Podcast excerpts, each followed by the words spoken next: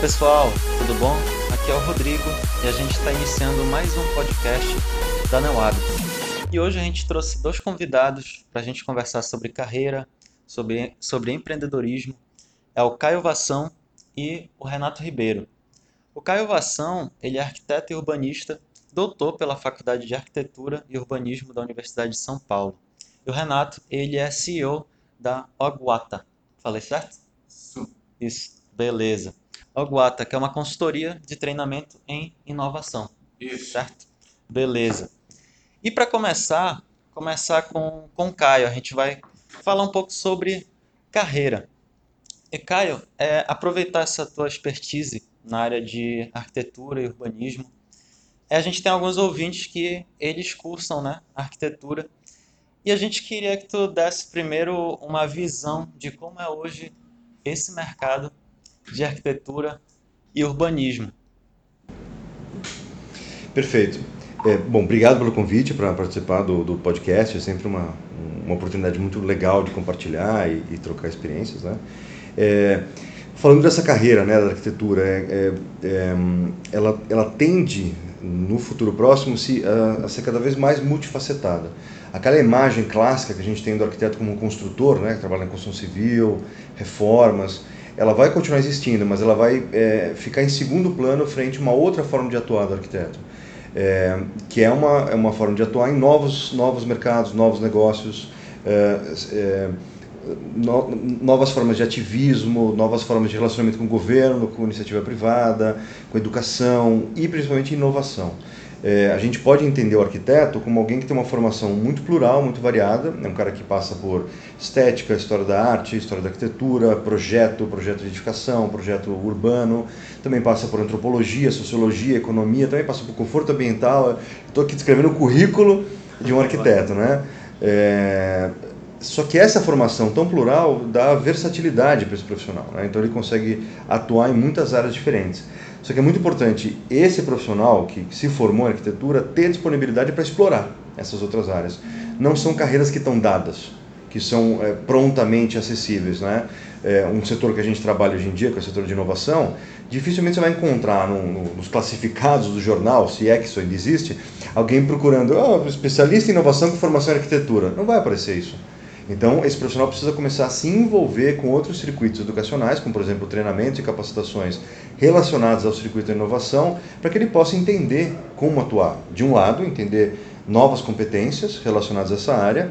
Então, por exemplo, o design thinking, que é uma, é, é uma competência é, que está cada vez ficando mais comum, uh, o trabalho com experiência do usuário, uh, um, o entendimento da experiência do cidadão na cidade. Então, mesmo trabalhando em urbanismo, é outra perspectiva, não é mais o provimento de equipamento, mas é o envolvimento da população em projetos colaborativos de grande escala.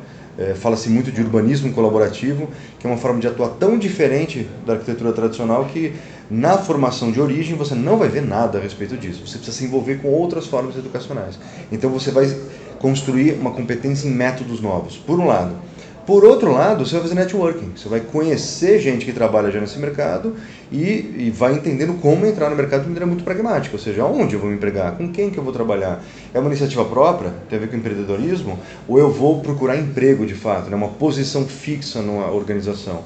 E, ou seja, esses dois lados são muito importantes para esse arquiteto de origem, mas também para o designer. Não sei se você vai perguntar sobre o designer, mas é o mesmo processo. Então, como que a gente além da nossa formação de origem, que ela é importante, ela cria repertório, ela cria entendimento, cria até mesmo uma postura profissional adequada, por aí vai. Além disso, a gente precisa se envolver com outras experiências educacionais mais recentes que muitas aparecem em outro contexto. Não é uma pós-graduação especificamente, não é um curso de extensão, ou pode ser, mas basicamente são outras experiências educacionais que têm a ver com imersões, workshops, uh, uh, vivências, estágios que não são exatamente estágios, jams como esse que a gente vai fazer aqui são experiências educacionais onde você aprende outros métodos e conhece pessoas diferentes. Bacana. E Caio, é, tem uma coisa que a gente vê, que a gente enxerga, que a gente trabalha com um treinamento voltado para a carreira aqui em Belém. E a gente vê quando o jovem ele sai da universidade, quando ele se forma, ou ele vai fazer um concurso público ou ele vai procurar um emprego. Quando ele procura um emprego, ele não encontra aqui. Geralmente ele não encontra. E ele quer ir para outro estado. Só que quando ele chega no outro estado, já está muito inchado também. Está saturado. Né? Já está saturado. É, tu não acha que falta ainda um pouco de visão para as necessidades daqui, da região, desses jovens? Sim, e não só nos jovens. Eu, eu sinto que os jovens precisam, os jovens de Belém e região, é, precisam confiar um pouco mais na região e, e, e se comprometer com a região, é, por um lado. É, por outro lado, eles precisam participar, eu na verdade não preciso, mas eu convidaria esses jovens recém-formados ou a se formar é, a participar de um processo de aculturação que já está acontecendo. E eles serem também participantes, eles também forçarem um pouco isso ou contribuírem para a disseminação de novos conhecimentos. Para quê? Para o investidor local, para o empresário local perceber também esse outro tipo de atuação no mercado. Então é importante também não só o comprometimento do jovem profissional com a região de Belém e ficar aqui, em vez de, de é, participar do êxodo de cérebros de Belém, que é essa síndrome que a gente anda, eu, Renato Ribeiro, a gente anda discutindo muito isso. É, mas, por outro lado, também o empresário local reconhecer esse valor e saber investir. Ou seja, e isso acontece principalmente quando há uma comunidade coesa falando sobre isso. Aí o empresário começa a prestar atenção, começa a escutar e fala: rapaz, então é assim que eu preciso atuar. Então, aquilo, aquela forma de investir na empresa que eu fazia há três, quatro gerações, ela precisa ser substituída por uma forma mais avançada, que consiga lidar com novas tecnologias, novos hábitos, é, novos negócios. E aí, é, é, esse, esse, esse empresário também entende que o processo de inovação tem que ser constante na empresa dele. Aí, a demanda por designers que entendam o circuito de inovação é enorme, se o empresário entende isso. Então, é um ciclo ecossistêmico mesmo, né? O jovem profissional divulga, ajuda a divulgar essas novas práticas, o empresário, entendendo isso, contrata mais gente, fortalece o mercado que divulga mais, então é um ciclo chamado ciclo virtuoso, né? É um ciclo de fortalecimento do ciclo de inovação. Entendi, bacana. É, tocaste em pontos muito importantes que é, são inovação e o empreendedorismo, que acabam sendo uma possibilidade né, de carreira para esse esses jovens não só em arquitetura, não só em design, mas acredito que em todas as áreas que a gente tem aí no mercado. Ah, eu quero fazer uma pergunta já estendendo para o Renato também. É, quando a gente abre, quando a gente inicia um negócio, tem muita gente que tem aquele pensamento que iniciar o um negócio é comprar um prédio, contratar pessoas, mas não é bem assim. Mudou bastante de uns tempos para cá. Só que acaba que muita gente não faz uma pesquisa de mercado anterior à aplicação do negócio. Acaba indo por moda, por tendência. Isso acaba muitas vezes quebrando o negócio que aquela pessoa iniciou. Qual é a dica que vocês têm para dar para essa pessoa que quer iniciar um negócio, só que ela ainda não sabe realmente o que que ela quer fazer? Ela sabe que ela quer empreender, mas ela não sabe em que. Bem, é, se for nessa questão de recém-formado, jovem, tem todo esse ciclo de aprendizagem com o erro, né? Então, o cara para se dar bem, é, ele vai ter que errar em várias vezes. Então, assim, essa questão de quebrar, ele, ele tem que aprender com isso. Ele não pode se entrar numa tendência como, ah, vai abrir uma barbearia. Tem toda esquina agora tem uma barbearia se a dele fechar, porque ele não fez a pesquisa e está sabendo que aquela, aquele raio onde ele está trabalhando tem outras concorrentes e aquilo ali vai dividir o, o, o público dele. E isso é uma questão de, do que a gente aprendeu na minha época de estudante, de universitário, que eu não podia errar. Hoje não. Hoje o cara tem milhões de ferramentas que ele pode fazer isso. Né?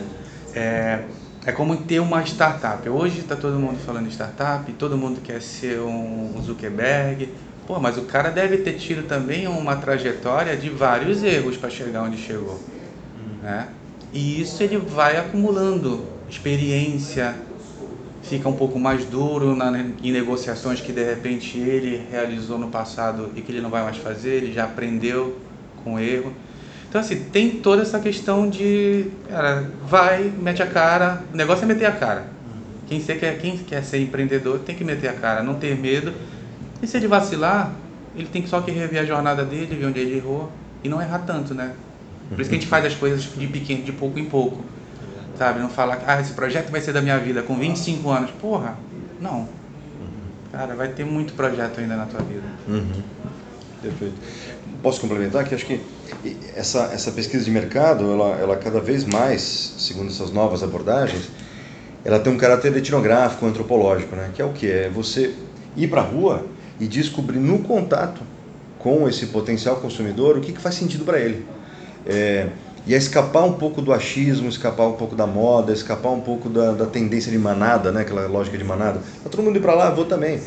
Pode ser que não. E, e, o que é interessante é que quando você consegue estabelecer um contato de confiança com esses, entre aspas, informantes que você encontra na sociedade, é, o que eles te respondem tem muito valor, muito, muito, muito valor.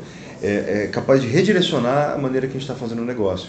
Então, quando o Renato fala, o cara tenta uma vez e quebra, é muito importante, em vez de ele ter uma sensação de aversão por aquela experiência traumática, que foi traumática, né? Ele, ele tem que investigar o que aconteceu. Mas por quê? E não tanto no sentido de cobrança. O que, que eu errei? Meu Deus, ficar entrar numa uma coisa de autopunição, que absurdo, eu sou um idiota. Não, não, não, não. Aquilo foi uma experiência de aprendizagem. O que, que você aprendeu? E prestar atenção, um pouco ver as ruínas, os escombros daquilo que desmoronou e falar, por que, que desmoronou desse jeito e não de outro, né? E aí você percebe que na conversa com as pessoas, tanto o, usuário externo da, da, do seu negócio, né? existe um usuário externo que é o cliente, é o cara que paga por aquilo, e tem o usuário interno, que são os colaboradores, aquele cara com quem você trabalha. E você precisa encarar os dois com empatia, tentar se colocar na posição dessa pessoa. É, quais são as dores dela, quais são as vontades dela, quais são os desejos, anseios. Tanto do cara que compra o seu produto ou serviço, quanto do cara que te ajuda a montar esse produto ou serviço. Se você entender os dois lados, a tendência de você errar é muito menor. Muito menor. É, tem, tem uma questão também, pra, só para complementar, é, que o Caio estava falando, efeito manada. Tu pode até ir junto, mas vai e faz diferente. Né? É, essa questão da etnografia é super importante porque você vai ver o detalhe de, do seu público-alvo que você vai entregar um serviço que tem um valor agregado muito maior que ele vai optar pelo teu serviço do que pelo do concorrente. Né? E isso só pesquisando. Né? E tem. Primeiro, antes de pesquisar o, o externo, você tem que se conhecer, tem que ter o interno. Cara. Tem que ter empatia com seus colaboradores para depois chegar com quem você quer atender. Beleza. Tem uma frase que eu peguei da, da última palestra né, que tu fizeste do Empreendedor 2.0. E essa frase Olha assim, descobrir o que você precisa fazer tentando fazer. Na minha visão é assim, é não esperar alguém chegar para ti e falar, Ei, bora lá fazer tal coisa. Tem muita gente que é assim. Ah, se ninguém vai me ajudar, então vou ficar aqui esperando acontecer alguma coisa. Esperar alguém demandar. É, alguém demandar. Então, às vezes, as pessoas impõem muitas barreiras para não fazer algo que ela precisa realmente fazer. É, na tua visão, o design pode quebrar isso? Esse costume, esse hábito que as pessoas têm? Pode. É interessante pergunta, porque a gente vai percebendo o mesmo processo em lugares diferentes. Né? Então, para você empreender melhor, você precisa ter empatia com o seu público, observar ele, aprender com ele. Para você desempenhar bem, você precisa ter empatia com o seu colaborador, observar como ele pode contribuir melhor, como ele pode trabalhar melhor com você, quando ele se sente satisfeito ou não satisfeito. E, por fim, você precisa olhar para você mesmo como é que eu me acolho, as minhas vontades, os meus desejos, aquilo que eu, aquilo que me motiva. Uma coisa que me deixa muito preocupado são os profissionais, eu conheço muita gente assim, os profissionais que só agem sob demanda. Eles só se põem em movimento se alguém pede algo, se alguém de declara, eu preciso de tal coisa. Esse é o profissional que tende a se estagnar. Por quê? Porque ele fica esperando a demanda do outro, ele não, ele não consegue se colocar numa posição, ou pelo menos por enquanto não consegue se colocar numa posição, em que ele olha para a sociedade, olha para o ecossistema no qual ele está inserido e percebe oportunidades. Então ele fica esperando demandas. É muito comum você dar o primeiro passo no sentido de melhorar isso, em que você vai na sociedade procurando demandas. O que, que as pessoas estão precisando? Muita coisa surge disso. Mas o segundo passo é mais profundo, é quais são as oportunidades. E nessa hora, você reconhecer oportunidades tem a ver com você se colocar no seu negócio. Como é que os seus desejos pessoais estão sendo atendidos pelo seu próprio negócio? Pode parecer estranho isso, porque a gente coloca assim: trabalho é chato, me incomoda, mas eu preciso trabalhar, fazer o quê? Eu preciso ganhar dinheiro. E aí depois eu junto dinheiro, muito comum aquilo, junto dinheiro para poder fazer o que eu gosto. Esse pensamento é errado. Por que, que ele é errado? Porque quem trabalhou com o que não gosta, gastou a vida à toa porque o seu tempo vai ser bem gasto naquilo que está fazendo. Então é muito importante você se colocar naquilo que você de fato acredita, você colocar aquilo que você de fato acredita no seu, no, nas suas propostas de empreendimento. E nessa hora, é, se o profissional consegue se colocar dessa forma, ou pelo menos se dispõe a fazer isso, a tendência a ter originalidade, aquilo que o Renato falou agora há pouco, né, de você vai com a manada, tudo bem, mas faz algo diferente. A chance dele colocar um toque original é enorme, porque cada um de nós tem algo a oferecer que é único de cada pessoa. E se você acredita naquilo que está em você, em ebulição lá dentro, e você manifesta isso no mundo, a tendência a você ter originalidade, você ter valor que único, só você pode ofertar, é muito grande. É, e tem uma, tem uma coisa que eu, desse meu convívio com o Caio há, há quase dois anos, que ele despertou, é que é o seguinte, cara, a gente mora numa região única do mundo. Então a gente pode oferecer coisas únicas do mundo. A gente, a, a gente pode até ter um, um, um, uma referência de alguém de fora legal, de ser um empreendedor, de ser um cara bem sucedido. Mas vamos olhar para cá, para o nosso mercado, porque a gente consegue desenvolver coisas aqui para ser colocado para o mundo, sabe? É, nada contra o Zuckerberg, nem muito menos a fortuna dele, mas ah, legal, cara, mas vamos trabalhar no nosso. Porra, cara, tem muita coisa bacana aqui. Toda vez que eu me reúno com vocês, nossa rival, enfim, qualquer tipo de reunião, eu sempre deixo meu ouvido assim super antenado Sabe? Quando eu vejo, olha o que o cara tá fazendo, porra, isso aí dá muita coisa. Se a gente, aí só que a questão é como trabalhar, né? Porque às vezes você tem um tesouro na mão e você não consegue desenvolvê-lo e perde a oportunidade. Né?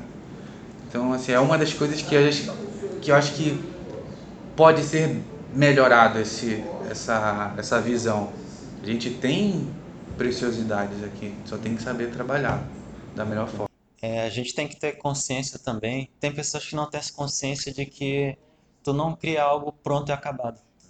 Acontece uma adaptação, que é a questão do protótipo, realmente. E tem uma coisa que tu tocaste, Caio, na, na tua palestra, que é o protótipo in loco, né? Uhum. E um protótipo preliminar. Uhum. Qual seria a diferença desses dois tipos de, de protótipo? Uhum. Uhum, uhum. É, o, o, o, que a gente percebe cada vez mais que uma, uma maneira de você fazer essa pesquisa de campo é você misturar pesquisa com proposta. Porque numa visão de gestão de projeto tradicional seria pecado, não. Pesquisa é pesquisa, você levanta dados e depois você usa esses dados para inventar uma proposta, um produto, um serviço, alguma coisa. Aí você põe no campo, rodando ofertas para a população e vê como é que ela reage. Aí você faz um novo ciclo de pesquisa de maneira bem estanque: pesquisa e execução, pesquisa separado. Com a técnica de protótipo, você consegue fazer as duas coisas ao mesmo tempo, ou, se não totalmente ao mesmo tempo, muito próximas. Por exemplo, eh, eu estou desenvolvendo uma interface nova para um aplicativo que eu estou desenvolvendo. Então, é, uma visão tradicional seria desenvolva o máximo que você puder esse aplicativo, coloque ele no celular e você simula uma situação de uso usando o aplicativo. O custo desse, desse protótipo, que a gente chama de alta fidelidade, é muito alto. É, mesmo que seja feito com aplicativos, hoje em dia tem aplicativos que facilitam a criação de interfaces de teste, mesmo assim é, uma, é um tempo intenso de, de dedicação. Se você prototipa isso em baixa fidelidade ou média fidelidade, que seria simular a interface com papel, o que, que você consegue? Um profissional de design, ainda sem envolver um programador, ele conseguiria fazer essa prototipagem de maneira bastante acelerada. E mais, ele consegue corrigir nessa simulação em papel de, também os defeitos de maneira muito rápida. Então faltou um botão, ele desenha o botão e põe. Ele não tem que parar, tirar o celular da mão do cara, reprogramar, cinco minutos, pôr de volta. Não, na mesma hora, ele joga ali o botão e está feito. E aí ele vai meio que desenhando junto. É uma técnica de cocriação, o protótipo. Ele vai desenhando junto com o usuário à medida que o usuário percebe os problemas que ele está vendo ali. Isso é um protótipo de laboratório ainda. Um protótipo de campo é quando você faz talvez um protótipo de mais alta fidelidade, por exemplo, o de e-mail surgiu assim, né, o sistema de e-mail do Google. Ele era um protótipo de altíssima fidelidade, que era um serviço rodando. Ele foi colocado em campo, as pessoas podiam acessar, enfim, lá em 2003, 2004. E essas pessoas, que foi a primeira leva de usuários, foram mostrando para o Google o que, que precisava ser feito de diferente. Esse processo funcionou tão bem, esse processo de pesquisa e cocriação online, na mesma hora funcionou tão bem, que o Google, quase todos os produtos do Google são o famoso beta permanente. Beta permanente é a versão de teste. A versão de teste, na visão tradicional, é uma visão de laboratório, é um, é um produto de laboratório para ser testado. Assim que foi feita a versão final, a versão final não é mais a beta, é a versão de, de deployment que roda no mercado. O Google não trabalha mais nessa separação, está misturado os dois processos. É a mesma coisa a Netflix, cara. Facebook faz isso toda hora. A tela que aparece para mim não é a tela que aparece para ti. A feita, na, o formato, como eu me, como eu me, como eu interajo com essa, com a minha tela, já está passando dados para ele para saber se eles vão utilizar aquilo ali que está aparecendo.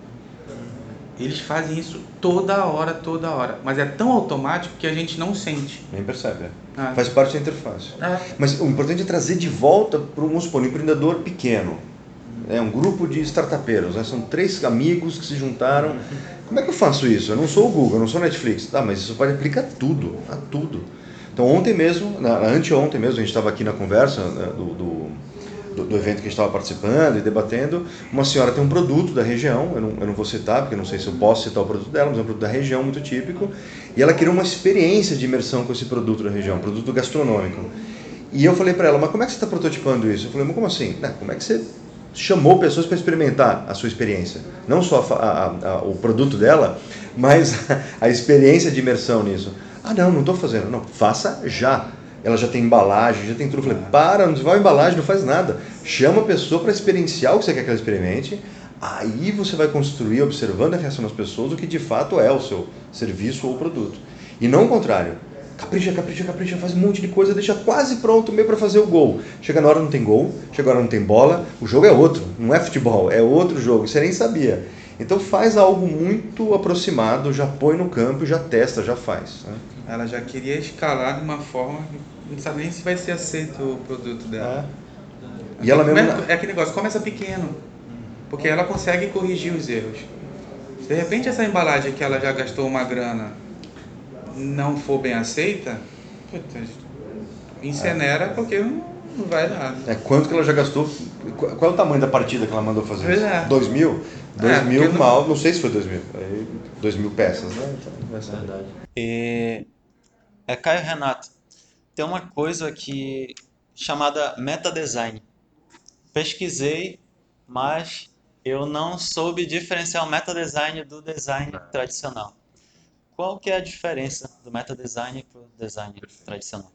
Perfeito. É, de maneira muito simples, tem N maneira de explicar meta design. Eu publiquei um livro a respeito.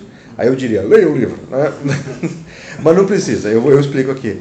É, o metadesign é uma, é uma abordagem de projeto é, que já tem uma história longa, tem mais de 50 anos de, de desenvolvimento. Né? É, a origem dele era para otimizar o processo de design tradicional, ou seja, como é que eu projeto melhor uma peça de mobiliária, por exemplo, uma cadeira, uma mesa, um sofá, um estante, sei lá o quê. Quem propôs isso foi um designer holandês chamado Andries van Onk. É, e ele publicou um artigo em 1963, se não me engano.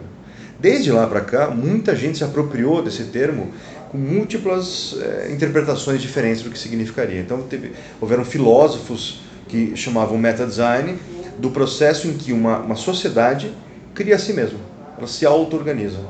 Biólogos usaram da mesma maneira. Eles dizem que seres vivos fazem meta-design, que eles se autoconstroem, se autoprojetam. Porque a palavra meta tem essa conotação de auto-observação, autoconstrução, ou seja, aquilo que você faz para você mesmo. Né?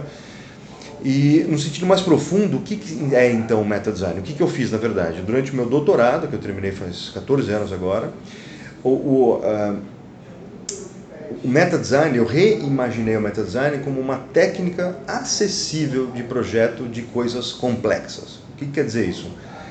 Como é que a gente projeta a cidade? Como a gente projeta sistemas de interação de grande porte? Por exemplo, uma solução para um banco, em que todos os canais são visualizados como é que eu projeto uma solução urbana, de serviços urbanos de mobilidade? Como é que eu reorganizo um sistema educacional de uma universidade? Projetos de grande porte, de alta complexidade. Só que uma coisa interessante é que qualquer projeto tem alta complexidade. Projeto de um bolo de casamento, se você encarar do jeito interessante, ele tem bastante complexidade ali.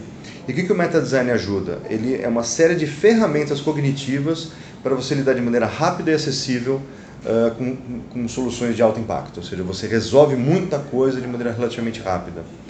A rigor, o design é um pedaço do meta design.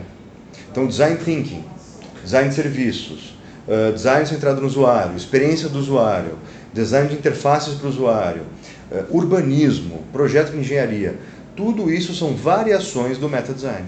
Porque o meta design, na prática, o que, que ele faz então, para terminar a explicação? O meta design ele cria métodos, ele inventa métodos. O objeto de projeto do meta design não é uma caneta, não é um site, não é uma cidade, não é uma cadeira, é o método que a gente cria para criar qualquer coisa. Ou seja, se eu vou criar uma cadeira, que método eu vou usar para isso? Aí, em vez de usar métodos prontos, eu invento o método, via meta design.